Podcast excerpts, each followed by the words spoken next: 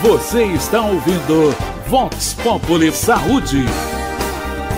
Estamos aqui de volta com o programa Vox Populi Saúde na Rádio Catedral nesta quinta-feira.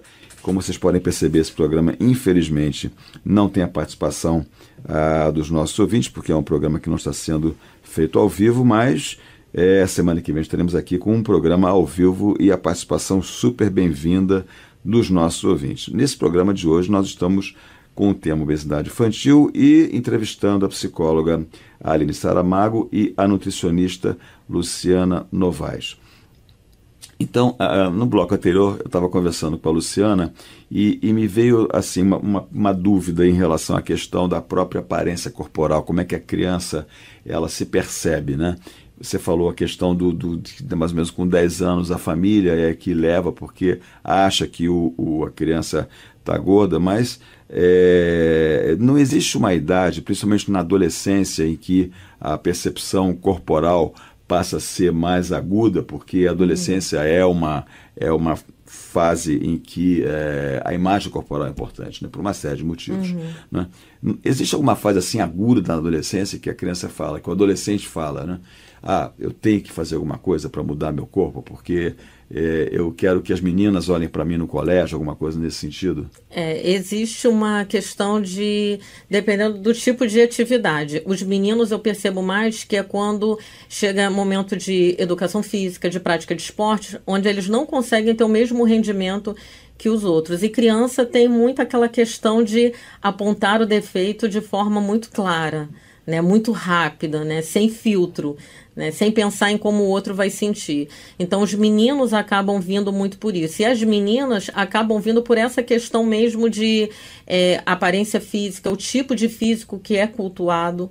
Né? Então, é, a mulher tem um, um comportamento muito moldado de ela tem que ter um corpo que vai chamar atenção, que vai ter, que vai despertar no outro um outro olhar. E aí elas já começam isso na fase de 12, 13 anos de idade é, falar muito da própria aparência. Então elas chegam já até com referências do corpo da atriz tal, que elas querem ter aquele corpo nessa faixa de idade. E aí isso fez a ideia delas virem e é, fazer uma mudança na alimentação. Ou às vezes vem acompanhada da mãe que está preocupada exatamente com o tipo de restrição que elas começam a fazer, se impondo porque elas querem ter determinada aparência igual do que elas viram e, na TV. E restrições que às vezes não são tão saudáveis quanto as, eh, eles pensam, né? Sim, normalmente eles vão cortar exatamente o que é saudável, cortar a comida do dia a dia, o arroz, o feijão, um legume, uma verdura. Eles passam muitas horas em jejum e acabam compensando com lanches é, de fast food, de comida rápida, hum. que eles pensam que por estar em menor quantidade é o que seria saudável. E por mais, é que, e por mais que a gente diga que fast food não é um negócio bom para a saúde, né? É um negócio que, né? Pode ser até gostoso, né? Eu questiono ser gostoso. É, não é o padrão. Não é o padrão alimentar. Não né? é o né? padrão alimentar, né? Pelo menos não é o meu, não é aquilo é, que, eu, que, eu, que eu gosto de comer. E, e, e, Luciana, vem cá, e como é que esse negócio funciona em relação à imagem corporal? Porque, a, a perdão, Aline, como é que isso funciona com, em relação à imagem corporal? Porque a Luciana estava falando a questão é, da, da escola que todo mundo critica, mas criança não, não, tem, não perdoa, né? Se você é magro, você é esqueletinho, se você é gordo, você é balofo, se é alto é varapau, se é baixinho é anão, quer dizer, não, é, se ele fosse prender por isso, né, ninguém, ninguém tem paz em escola, né? Porque todo mundo tem algum defeito. É, esses rótulos, eles trazem um certo conforto, uma certa segurança. Ah, eu sei o que, que aquilo é. Eu sei que aquele menino é gordo, eu sei que aquela menina é magra, enfim, eu sei que eu sou normal, entre aspas, porque, né, tudo, é, a normalidade é algo muito questionável. Uhum.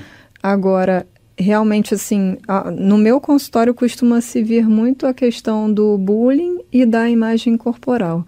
Realmente, as pessoas se incomodam, vão ficando mais isoladas socialmente. Uhum. É, as crianças vão se isolando, os pais percebem esse comportamento. Às vezes ficam muito reativas no sentido de buscar se proteger uhum. das ameaças dos outros. Isso seja de um irmão, às vezes até mesmo em casa. Às vezes tem um pai crítico, como a gente já tinha falado naquele uhum. primeiro bloco, que já dá, já xinga a criança. Isso se repete na, na escola, enfim.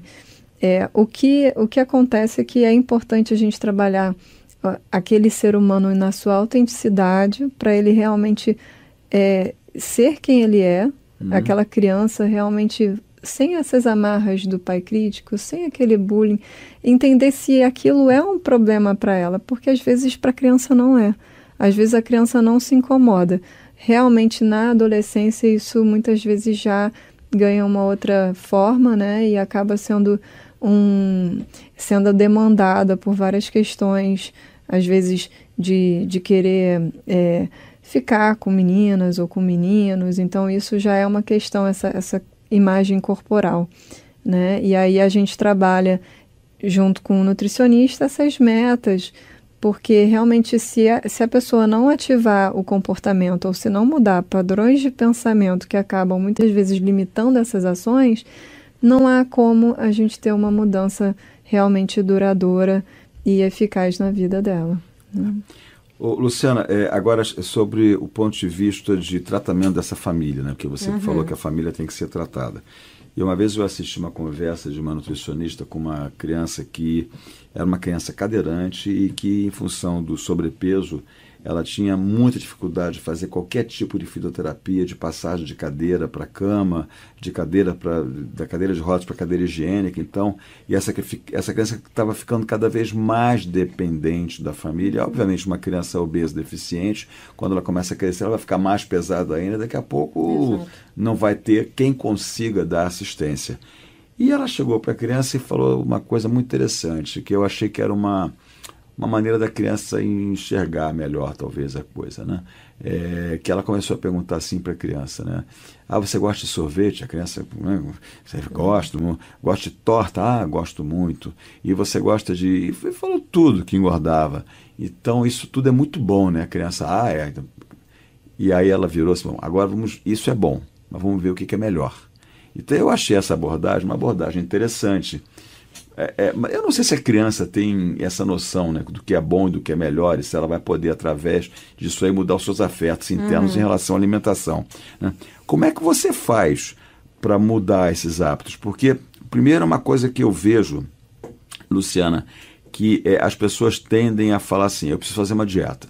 E geralmente a dieta tem uma conotação de uma coisa é, que é, é, primeiro, extremamente sofrida em que tudo que vier para o prato não vai te dar felicidade em momento algum, porque vai ser sempre uma comida assim, ruim, sem gosto, é, e que vai ser uma coisa transitória que uhum. assim que você atingir o teu peso, você vai poder no dia seguinte ir para uma churrasqueira de rodízio e recuperar tudo que você perdeu, enfim, ou que não vai recuperar tudo. Como é que você trabalha essa coisa da realimentação, da, da reeducação alimentar? Que é uma questão familiar, né? Sim, sim. Com a criança é até muito tranquilo, exatamente por conta disso. A criança, ela, é, por ela ainda estar tá formando o seu padrão, ela pode até reclamar num primeiro momento que você retirou, que ela não está tendo o mesmo contato que ela tinha com esses alimentos, né? Sorvete, pizza, doce, chocolate. Mas ela é, muda para um padrão melhor de forma muito rápida. Isso e a, a partir de que, veja bem, a partir de que idade? É, quando tem... ele é bem pequeno, você consegue fazer isso de forma muito tranquila. Quem tem mais que eu, que eu percebo que a dificuldade às vezes se torna maior é do adolescente, até por uma outra questão, por uma questão de se relacionar com o grupo. O adolescente tem muito aquela coisa de pertencimento. Então, se meus amigos vão para aquele lugar, ele não vai ser o estranho, o diferente que vai agora dizer que come de uma outra maneira. Ele tem muito essa questão disso. A criança não. A criança ela ainda tem muito a coisa do prazer. Tá me dando prazer, eu gosto disso, eu vou comer isso. E por quê? Porque tem. Então a gente acaba tendo que trabalhar mais com os pais. Eu percebo que os pais sofrem mais do que a criança. Quando eu falo. Para mudar, mudar, o conteúdo da Exatamente. Exatamente. É, é, é, já tive casos assim de pai começar a comer esses salgadinhos de pacote 10 horas da noite. A criança está acordada e aí a criança, depois de ter jantado, comer isso. E aí eu falar assim, olha, durante o dia tá tudo ótimo. O problema está sendo nesse horário. Para a quantidade que ele está comendo, para o tamanho de uma criança que era uma criança de um ano e meio, se torna muita coisa. E aí os pais começaram a pensar, mas aí como é que a gente vai fazer? A gente fica vendo TV até tarde e tem vontade de ficar beliscando. Então, o problema não era a criança. A criança não pedia aquele alimento. A criança comia porque estava vendo, estava numa família que estava comendo aquilo naquele momento e ele estava aprendendo que aquilo era um hábito normal. Se aquele hábito fosse modificado, ele ia começar a criar um novo hábito. Então, a gente acaba trabalhando mais com os pais por conta disso.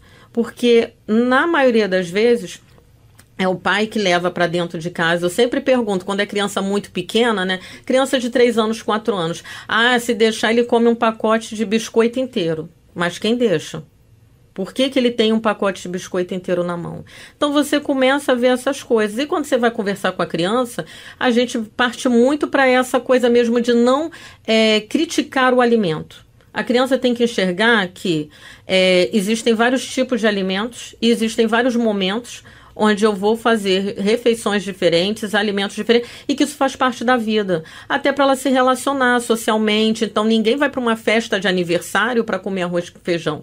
Naquele momento, o bolo confeitado, o brigadeiro, eles fazem parte daquele convívio. E é natural que eu vá comer aquilo. Não é natural que eu vá comer aquilo 8 horas da manhã na hora do meu café da manhã, do meu dia de ir para a escola. Então, a gente sempre faz isso mesmo, de olhar e falar assim: sorvete é bom? É. Bolo é bom? É. Mas arroz com feijão também é bom. Carne também é bom. E aí você vai conversando com a criança: você gosta disso? E eles falam: gosto. Gosta de cenoura? Gosto. Qual fruta que você mais gosta? Ah, adoro banana. E tem outra fruta? Ah, também gosto de maçã. Então, o problema não está sendo uma criança que rejeita o alimento, na maioria das vezes. É uma criança que não tem é, esse contato. Aline, os pais aceitam esse tipo de crítica? Olha, eu achei muito interessante essa ideia do pertencimento e, de fato, é, a criança e o adolescente, eles, eles estão nessa fase de de querer pertencer àquilo que a gente falou do, da questão afetiva é muito premente. A comida é uma questão, assim, além de ser uma necessidade básica, também promove prazer e, quem sabe, status, né? Uhum. Então, é, de todo modo, é interessante essa pergunta, né? Se os pais, de alguma forma, se sentem criticados uhum. com relação a esses, esses comportamentos com certeza eles se sentem limitados. Eles percebem que, poxa, caramba, a nutricionista é, falou algo que fica muito difícil a gente mudar a família inteira. E esse realmente é uma situação que precisa ser conscientizada e mobilizada comportamentalmente e cognitivamente na família inteira, que senão não, não é vem é fácil, o resultado. Pois é. Como é que vocês fazem aí? Vocês fazem ali em uma sessão de em, em, em, grupo, a família inteira participa, ou só os pais participam de uma conversa? Como é que você faz esse tipo de trabalho? Tem algumas sessões que a família pode ser incluída, sim, a uhum. família até mesmo estendida, às vezes uma madrinha, uma avó que prepara a comida. Então, por exemplo, certa vez eu atendi um menino que, a, quando ele ficava na casa da madrinha, comia super bem. Todos os alimentos saudáveis, não tinha nenhum biscoito, não tinha nada é, diferente de uma dieta saudável na casa dela. Agora era só chegar em casa que não só os hábitos alimentares, como por exemplo também dormir tarde, é, ficar assistindo TV até tarde ou ficar no celular o tempo todo. Na casa da madrinha não tinha isso, não tinha celular, não tinha, não tinha internet. Uhum. Então, assim, é, eram outros hábitos. Então, é importante que os pais, que a, que a família como um todo troque essas informações e que de fato busquem o que é melhor para a criança, porque tem informação de qualidade aí, né? A gente uhum. vê tem até um instituto que fala sobre esses desafios que estão sendo colocados para os adolescentes que são perigosíssimos. Uhum. Né? Outro dia eu estava vendo de um caso de uma, uma menina que inalou, é, enfim, de alguma forma foi parar canela no pulmão, ela teve uma parada cardíaca. Então, assim, é, o alimento pode ser, sim, veneno, não, não apenas um, um alimento até que, que faça... Ela foi inalar canela como Não, quem? ela foi, foi colocar uma colher de, ah. de canela na, na boca. Pra, é, queriam, assim, a, o desafio era comer uma colher de canela. Só que acabou aspirando. Né? Acabou aspirando, foi parar no pulmão e teve uma, uma parada. Então, assim, é. tem que se ter cuidado, não só é, não só em termos de alimentação, mas no que, que o, o filho está fazendo, uhum. né? E, e poder estar tá presente, contribuir, porque esse indivíduo, é, esse adolescente, essa criança vai ser um, um pai mais tarde, ou enfim, vai ser um uhum. adulto que vai estar tá produzindo. Enfim, é importante a gente olhar, cuidar. Sim. Perfeito. Continuaremos daqui a pouquinho, logo após o nosso intervalo comercial. Vocês estão ouvindo o programa Vox Populi Saúde aqui pela Rádio Catedral. Voltaremos já já. Você está ouvindo Vox Populi Saúde. Começa agora na Catedral FM Vox Populi Saúde. Amigos, boa tarde. Com a graça de Deus, estamos iniciando neste entardecer de quinta-feira mais um programa Vox Populi Saúde aqui pela Rádio Catedral.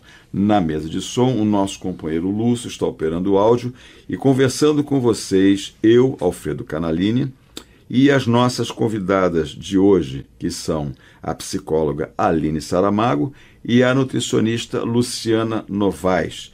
E o tema do nosso programa de hoje será obesidade infantil. Como vocês devem estar percebendo, esse programa foi gravado previamente porque no momento eu estou fora do Rio participando de um congresso.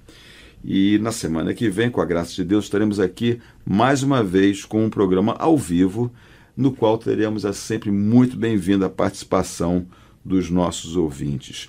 Então eu queria agradecer aqui a Aline e a Luciana pela presença aqui no estúdio para a gente conversar sobre a pauta desse programa, que é a obesidade infantil. E para que os ouvintes possam ter uma noção da importância desse tema, a gente pode dizer que a obesidade infantil hoje é uma epidemia quase que planetária. Nós temos hoje já uma expectativa de vida para essa geração que está aí, é, que é uma expectativa de vida menor do que para a nossa geração, de 50 a 60 anos, porque a obesidade infantil ela é um fator é, importante de agravo de algumas situações, de surgimento de doenças. Eu estou falando aqui como médico urologista, então vamos dizer, nós sabemos que hoje em dia a obesidade ela é um dos fatores de risco considerados para avaliação de populações em risco de câncer de próstata. Então, nós sabemos que a obesidade com índice de massa corporal acima de 35 é fator de risco para doença de para câncer de próstata mais maligno. E queria muito agradecer a presença das duas aqui. Eu não sei qual das duas eu começo a, a, a perguntar, mas talvez eu, eu, eu, vá, eu vá começar pela, pela Aline, que é psicóloga, é, para perguntar o seguinte: a obesidade infantil, uh, existe alguma, algum fator psicológico, comportamental é, da criança que possa contribuir para que essa criança se torne uma criança obesa? Olá, muito obrigada pelo convite, é muito bom estar aqui com vocês. Então, Canaline, acontece que as pessoas, quando estão nesse processo de, de obesidade, da engorda, pode ser que elas estejam fazendo um comportamento impulsivo, um compulsivo para com a comida, uhum. né? Uma compulsão seria um comportamento que a pessoa ela insiste em realizar, ela repete, diferente da obsessão, que são pensamentos que insistem em retornar uhum. à nossa mente. Então, a obesidade a gente pode dizer que envolve uma pessoa que tem esse comportamento de talvez fuga pela comida ou comer excessivamente, às vezes por não estar é, saboreando, não estar ali presente naquele momento da refeição e simplesmente ir comendo, basicamente engolindo a comida. Dependendo, no caso das crianças, muitas vezes os pais compram muitos biscoitos, né? Tem esse, esse comportamento às vezes que é deles, só que às vezes eles não restringem, não colocam regras e limites hum. às crianças, então esse comportamento acaba sendo às vezes mais grave nas crianças do que os próprios pais, que muitas vezes estão trabalhando ou enfim, estão realizando outras atividades e não ficam 100% ali é, de olho né, no que, que a criança está ingerindo. Hum. Eu, eu queria só entender uma coisa. A gente aprende na faculdade que a questão da personalidade ela vai se formando após o parto, quando a criança começa a se reconhecer como um indivíduo e não como uma, como uma continuação do corpo da mãe, vamos dizer assim, né? Porque você quando está dentro do útero materno, suas necessidades fisiológicas são basicamente atendidas pelo cordão umbilical e no momento que você nasce, você começa a ter uma série de sensações que levam você a perceber que você é um ser. Então é uma, é uma, é uma construção da personalidade. Eu não sei se estou falando alguma, alguma bobagem, é mais ou menos assim ou não é, ou não é assim? Porque eu, eu, eu, não sou psiquiatra, não sou psicanalista, eu sou urologista, então eu queria saber como é que acontece isso, porque em que momento você pode dizer que uma criança vai ter um comportamento compulsivo? Quer dizer, eu não consigo perceber, por exemplo, num recém-nato, um comportamento compulsivo. Não, né? um comportamento ele é adquirido. Que, ele é, se torna é. um hábito, é algo aprendido por, seja imitação, né, uhum. uma modelagem a partir do modelo paterno, materno ou de algum outro cuidador, seja por algo que foi uma recompensa ou uma punição que acabou dando, dando certo.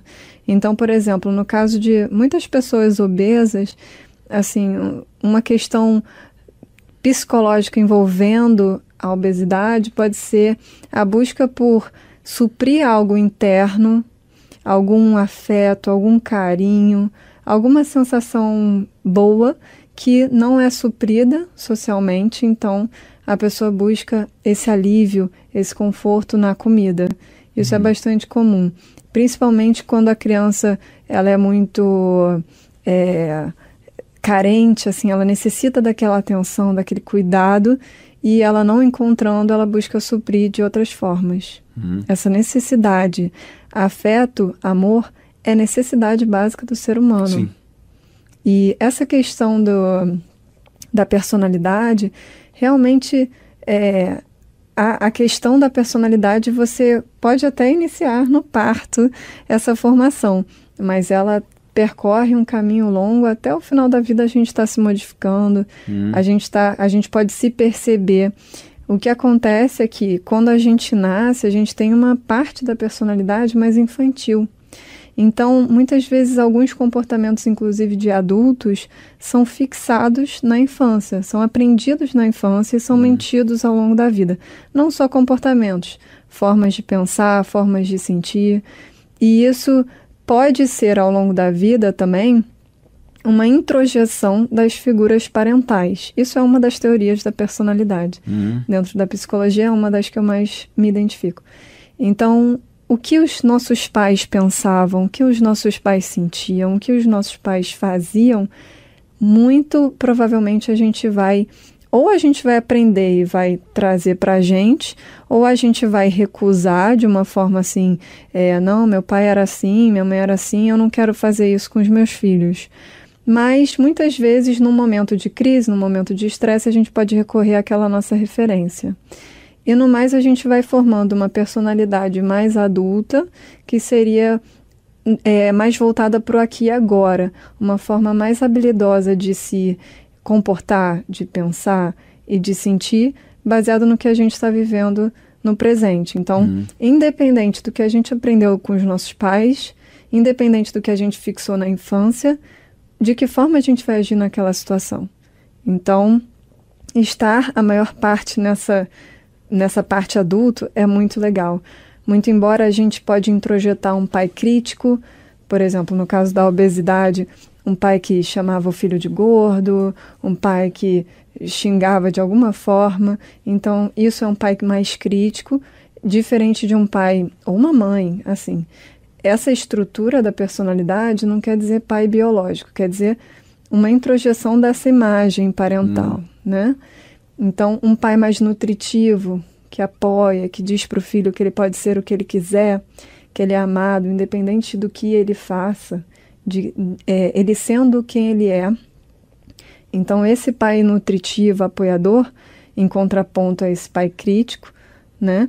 E, e isso a gente, a, a, criança, a gente vai lidando com essas estruturas ao longo da vida. Hum. Não só a nossa estrutura de personalidade, mas também das outras pessoas, por isso que é tão complexo.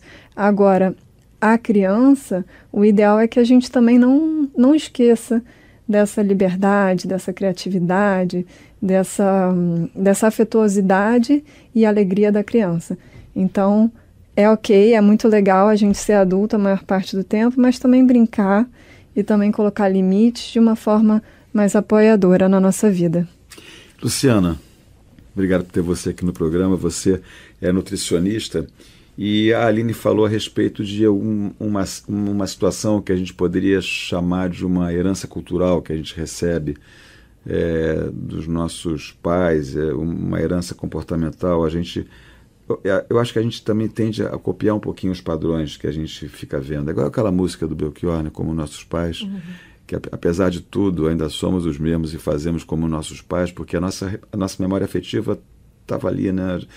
E, e, e, aí eu fico perguntando o seguinte, Luciana, é, a questão da cultura alimentar, que isso é uma coisa que a Arine também citou, você acha que uma criança que, que, que nasça num, num lar onde os hábitos alimentares já são errados, essa criança não, não vai ter como pegar uma outra referência, né? É mais ou menos assim os vícios alimentares. A gente poderia chamar de vício alimentar?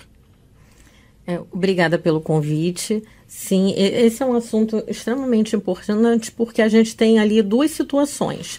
Eu tenho uma carga genética uhum. que vai vir comigo, que isso pode favorecer a esse ganho de peso, sim. Isso pode é, fazer com que eu tenha uma capacidade maior para armazenar né, o que eu como da minha alimentação e aumentar a parte de gordura, mas eu também tenho um componente ambiental muito forte que vai exatamente dar continuidade a esse processo ou eu vou estar exatamente trabalhando para que isso melhore. Como que isso pode acontecer? A questão cultural, ela é muito forte. As referências que a gente tem como alimentação, elas acompanham a vida da gente, é, exatamente como as referências que a gente tem de percepção de cuidado, do que é melhor passar para o outro, né? Então a gente traz aquela questão de até na fase adulta, ah, isso aqui minha mãe fazia em casa desse jeito, ah, essa comida tem o um gosto da comida de quando eu estava doente, eu lembro que minha mãe fazia isso. Então, a gente traz essa memória afetiva ligada com a comida. E isso vai crescendo. Conforme a gente vai ganhando idade, algumas coisas vão se perpetuando e vão marcando muito a presença da gente do que, que é o alimento, é, como a Aline falou, o alimento que traz conforto, o alimento que eu busco na hora de uma necessidade. Mas a criança, é, ela ainda se baseia muito na referência ainda do que do de como ela está se formando, então do que está sendo apresentado para ela. Ela ainda não tem é, essa questão com o alimento de vou focar nesse alimento, que esse alimento é o que vai me dar prazer. Ela no início de vida, ela está tendo aquilo que está sendo oferecido para ela.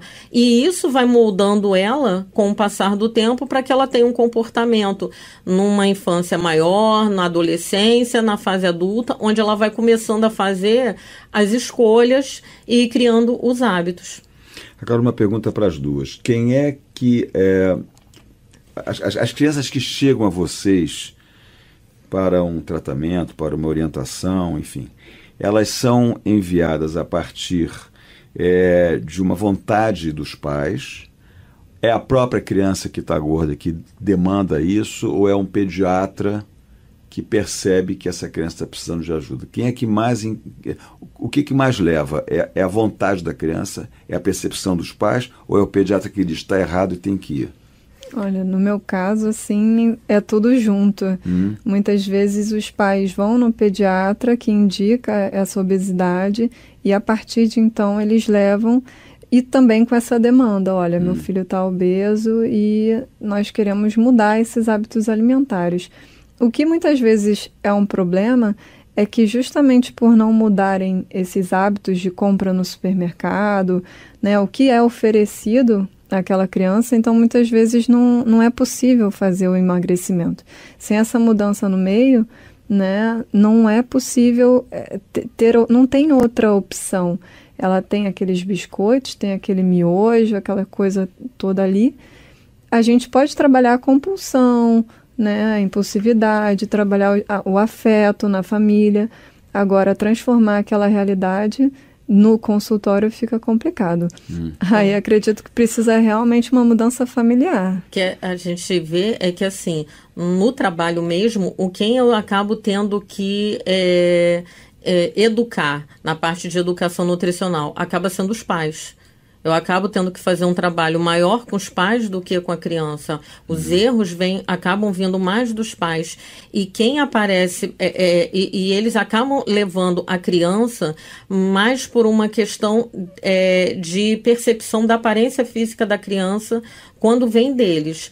Depende da idade. Para mim, o que acontece é, quando é bebê, costuma estar tá vindo pelo pediatra, que já está identificando que o peso está acima e que está tendo um erro dentro daquela família. Uhum. Quando já está chegando mais para a fase de uns 10 anos, 8 para 10 anos, já vem da família que está percebendo que a criança está comendo mais do que ela deveria e acha que a culpa é da criança. E que ela vai chegar lá, a gente vai passar uma, um plano alimentar que vai estar tá resolvido. E aí, quando quando você começa a conversar com a família, você percebe que o erro está exatamente naquilo que o pai compra, naquilo que a mãe compra para dentro de casa, o que é oferecido, o tipo de alimento que essa criança tem contato. Nós vamos continuar nossa conversa daqui a pouquinho, logo após o nosso intervalo comercial. Vocês estão ouvindo o programa Vox Populi Saúde aqui pela Rádio Catedral. Voltaremos já já. Você está ouvindo Vox Populi Saúde. Você está ouvindo Vox Populi Saúde. Estamos aqui de volta com o programa Vox Populi Catedral Saúde na Rádio Catedral. Infelizmente, esse programa foi gravado previamente e não temos a participação sempre super bem-vinda dos nossos ouvintes, mas semana que vem estaremos aqui com a graça de Deus com o programa ao vivo. Hoje, nosso tema é obesidade infantil e nós estamos entrevistando a psicóloga Aline Saramago e a nutricionista Luciana Novaes. Agora eu queria saber, assim, em termos práticos, né?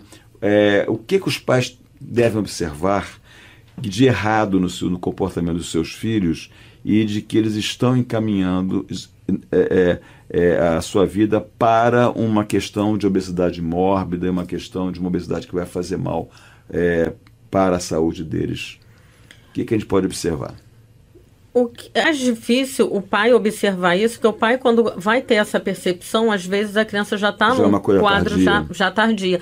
Porque, principalmente quando é, por exemplo, bebê. Bebê é sempre ainda aquele pensamento do bebê que tem que ser rechonchudo, que é bonito, o bebê gordinho. E vai, não é assim mesmo, é assim mesmo, e a criança vai crescendo. Ah, ele come bem. Então, isso é uma preocupação, né? Hum. Mãe tem aquela coisa de querer que a criança coma o prato todo, e aí às vezes você tem que falar ele deixou metade da comida porque aquela quantidade tá, ele está satisfeito. Então, isso é importante para a criança começar a regular o próprio mecanismo de fome e de saciedade. Quando eu começo a empurrar a comida, eu começo a fazer com que ela perca essa percepção. E aí ela começa a comer porque, porque está vendo. Eu tenho que comer o prato todo porque o prato está ali. E aí já não tem mais essa questão de controlar a fome e a saciedade. Então, às vezes, quando o pai e a mãe vai perceber, já a criança já está num processo de ganho de peso já há alguns anos. E aí o que, que pode ser feito? Começou a perceber que a criança está comendo mais do que o normal para aquela família. Não só mais... qualidade, mas quantidade. Quantidade, também. né? que a qualidade depende muito do que a família mesmo coloca, mas está percebendo que assim, ele está comendo, eles chegam falando assim, ah, ele come mais do que o próprio pai, ele bate um prato do, de um adulto. Então, se você já está tendo essa percepção, tentar entender o porquê daquilo está acontecendo colocar a quantidade de comida que você considera adequado com a orientação de um profissional, isso fica muito mais fácil. E aí perceber se está tendo mesmo alguma situação psicológica que está levando aquela, aquele aumento na quantidade de comida, se a criança está usando aquilo como uma forma de fuga ou de prazer. Por isso é que é importante o trabalho de mais de um profissional. É, porque, perdão, é isso que, ela, que a Luciana falou é muito interessante, porque imagina minha mãe está falando para eu comer o meu prato inteiro. Eu quero ser aceito, eu quero ser amado pela minha mãe, então eu vou comer, vou bater esse prato inteiro. E quando inteiro. faz comparação ainda com o irmão, seu irmão come tudo, só você que não comeu. Isso é péssimo para a criança, a criança não. se sente arrasada com isso. Uhum. Agora, é, Bom, também tem aquele negócio né, das crianças que o pessoal fica achando, ah, olha só como é que ele come tudo, não sei o que, olha, nossa, ele come mesmo. E, e parece que aquilo passa a ser uma recompensa, a criança começa a se sentir o, o alvo das atenções, Ser que maravilha, ser valorizada, porque é aquela criança que come, mas valorizada porque é esquisita na realidade. E ganha criança. uma E identidade. ganha né? uma identidade, né? É o cara que come tudo, é o cara que, vamos dizer, assim, é o limpa-trilho, né? Uhum. É, é, agora, tem uma. Vamos lá, você, Aline, é, você quer fazer o teu filho mudar o hábito alimentar e não gostar tanto de cheeseburger, e, e, e- mas tem criança que, né, que, é- que reluta muito, que briga muito quanto essas tentativas de disciplinar a- a- o cardápio, né? Como é que você lida com isso? Porque tem pai que acha que não está aí para enfrentar isso aí, é mais cômodo, dá menos trabalho, o confronto, né? Uhum. É, eu sugiro normalmente quando os pais não têm esse hábito de preparar uma comida mais saudável, que de repente eles viabilizem outras formas. Hoje em dia tem muitas quentinhas prontas, saudáveis. Enfim, tem, tem formas mais saudáveis realmente de se alimentar, não necessariamente dando mais trabalho para aquela família. Agora, eu já tive um cliente que todo o café da manhã ele comia um cheeseburger. Então, assim, é claro que ele vai, vai ter consequências disso. Vai, ele era adolescente, acne, é, o, o peso, a, a própria questão nutricional, né? Suprir, é, ele tremia nas mãos, porque não, não, tá, não tá totalmente suprido de nutrientes necessários para estar ali em bem-estar físico e mental. Exato. Então, conscientizá-lo disso, de que essa alimentação traz várias consequências, né? Questão da alteração no sono, uma série de questões que, que normalmente o, o adolescente ou a criança, justamente pela facilidade, pelo aquele prazer imediato, que hoje em dia, inclusive, é algo que a sociedade inteira, né? É, é- essa questão da gente ter a informação em um clique e tudo ser muito fast, né? Acaba se buscando essas opções Também na, em na- na detrimento. comida, né? É. Mas olha só, Aline, mas é, é- tem criança que né, você tem que, às vezes, ser mais rígida, né? Uhum. É o, que o, que o pai tem que ser mais rígido, as atitudes mais rígidas. Como é que, se, como é que você vai, é, é, vamos dizer assim, dar coragem para esses pais deles enfrentarem Uhum. a teimosia dos filhos? Então, eu acredito que com bastante amor, né? Dizendo para a criança, olha, eu estou fazendo isso para o seu bem. Aí a criança se joga no chão. Eu estou falando sério. Aham, a gente vê isso acontecer. aham. né? Mas quando ela sentir fome, ela vai ela comer. vai, eu falo Ah, assim. tá, é. é, tem aquela coisa de, de botar o prato para criança e quando a criança olha o prato lá com legume e verdura que é fora do padrão que ela está acostumada, ela empurra e fala: não vou comer. Aí eu falo: ok. Ele tem que, é, ele vai colocar o desejo dele e esse desejo dele tem que ser respeitado. Ele não quer comer, não quer comer. Daqui a meia hora, aonde tem um biscoito? Aí eu falei, é hora de você dizer assim, olha o prato de comida aqui para você comer. Aí a mãe fica, ah, mas aí eu faço o que se ele não comer? Ele não come. Como assim ele não Ele não come? vai morrer de fome. Não morre de Não fome. morre de fome. Não morre de fome. Isso é verdade. Isso é verdade. A criança não vai morrer de fome. Então a gente tem que ser mais teimoso que a criança. Sim. Chega uma hora que a, é, é sempre, a criança ela tá testando os limites dela. Sim, o tempo todo. O tempo Não, todo. tem o- o- os limites não é, dos pais também. Dos né? pais, né? Dos Até pais. onde eu posso ir, até onde ele Até vai me onde- deixar ir. Exatamente. Entendeu? Então, quando a criança faz isso, isso é uma forma de amor. A Aline até pode falar ma- melhor sobre isso, mas assim, as referências que a gente tem até dos adolescentes é aquela coisa dele mesmo falar assim: ah, meu pai se preocupa demais comigo. Então, a criança entende que, assim, quando ela recebe um não, aquele não em algum momento estava falando exatamente para o bem dela. Ela pode não ter a noção naquele momento, mas depois pelo próprio relato deles quando eles são maiores, eles relatam aquela coisa: meu pai vivia se preocupando comigo, ah, meu pai nunca ia me deixar sair de casa para comer assim. Então percebe esse cuidado. Isso é importante. É, mas é porque é tal história. Existem umas situações que são bastante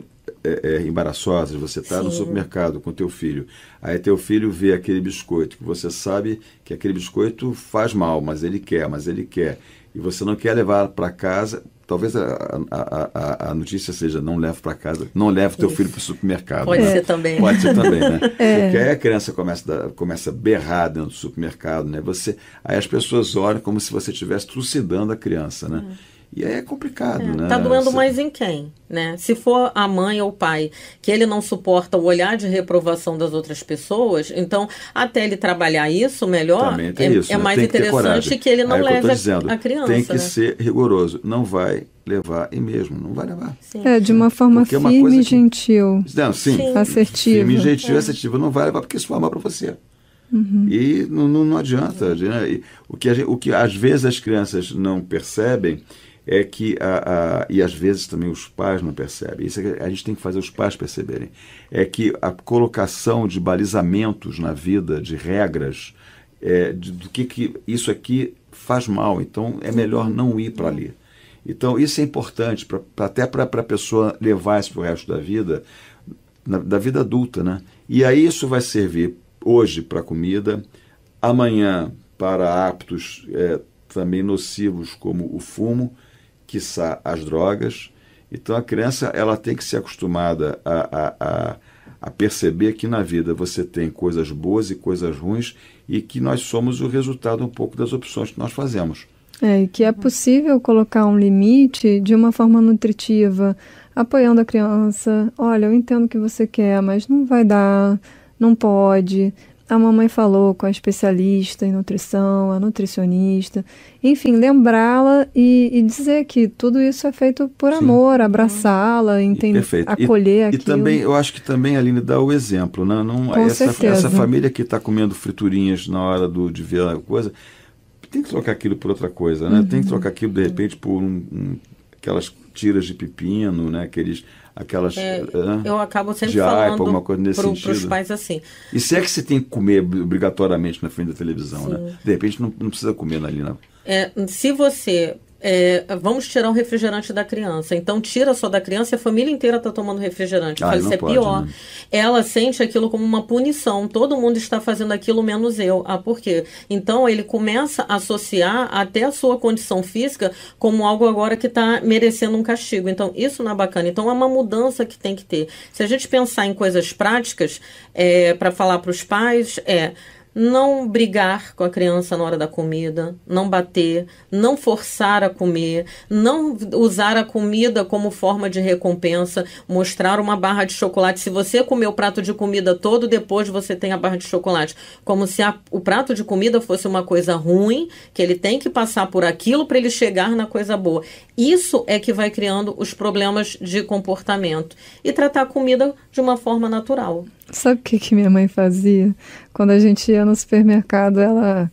Eu pegava tudo de dos super-heróis, dos, enfim, dessas coisas assim, da Disney, e eu não via, eu achava que eu estava abalando, botando um monte de coisa no carrinho e ela ia tirando. Ia tirando. A minha mãe também fazia isso. Deixava poucas coisas, então não pois tinha é. essa birra também. Olha então. Então o resumo é o seguinte: a obesidade infantil hoje é uma epidemia, é uma doença que a gente tem que enfrentar e o enfrentamento dessa doença começa primeiro pelo amor dos pais, pelos filhos, inclusive de saber mudar os alimentares da sua própria casa, do seu próprio dia a dia.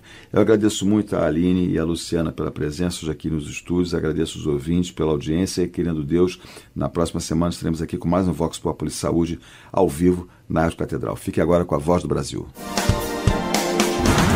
A Rádio Catedral apresentou Vox Populi Saúde.